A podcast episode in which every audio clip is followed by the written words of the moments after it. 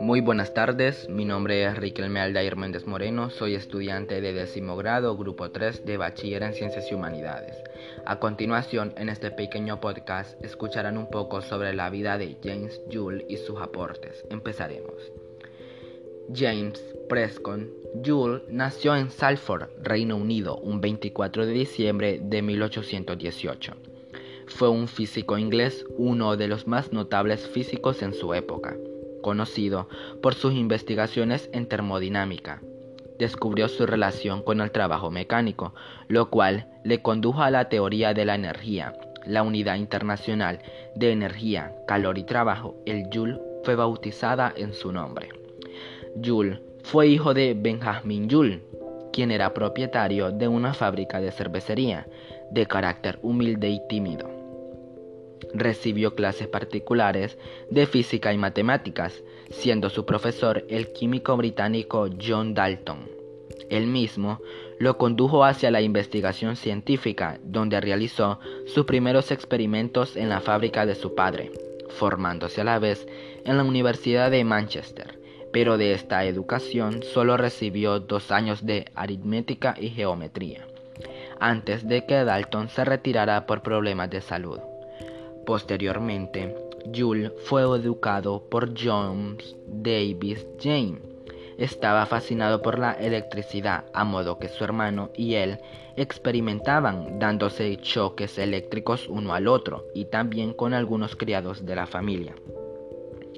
Joule llegó a ser gerente de la cervecería. Conforme a esto, le surge la necesidad de sustituir la máquina de vapor de la cervecería con un motor eléctrico y con ello surgen los primeros experimentos de dicho físico considerable.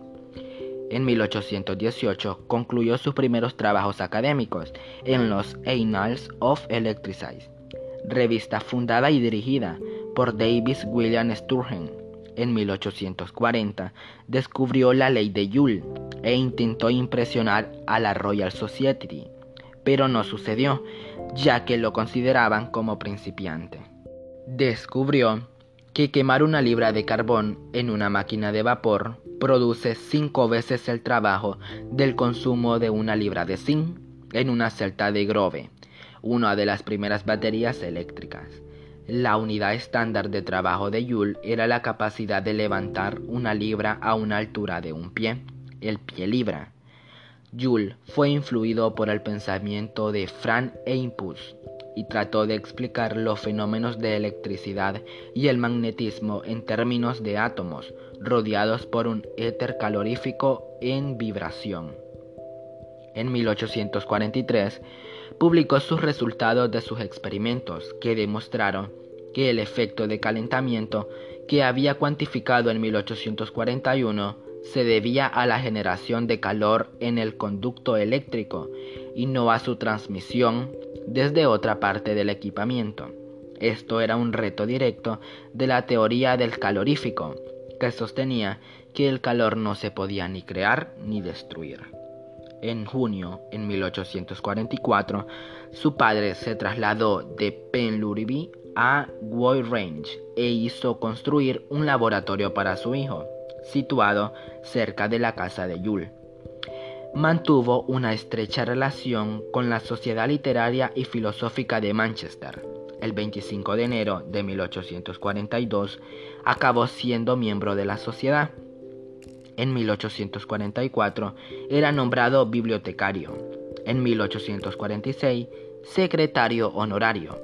En 1851 vicepresidente y finalmente en 1860 llegó a ser presidente de la sociedad por primera vez. Aportes de la física por James Joule. Primero, ley de Joule.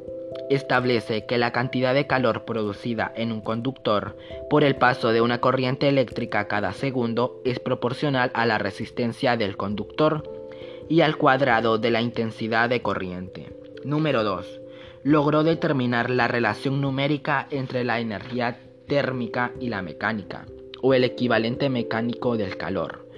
Número 3. Efecto Joule-Thomson. Descubrió junto al físico William Thomson que la temperatura de un gas desciende cuando se expande sin realizar ningún trabajo. Este fenómeno se conoce como efecto Joule-Thomson. Sirve de base a la refrigeración normal y a los sistemas de aire acondicionado. Número 4. Primera ley de la termodinámica. James Joule desempeñó un papel fundamental en los estudios sobre cómo conservar la energía, o primera ley de la termodinámica, como un principio universal de la física.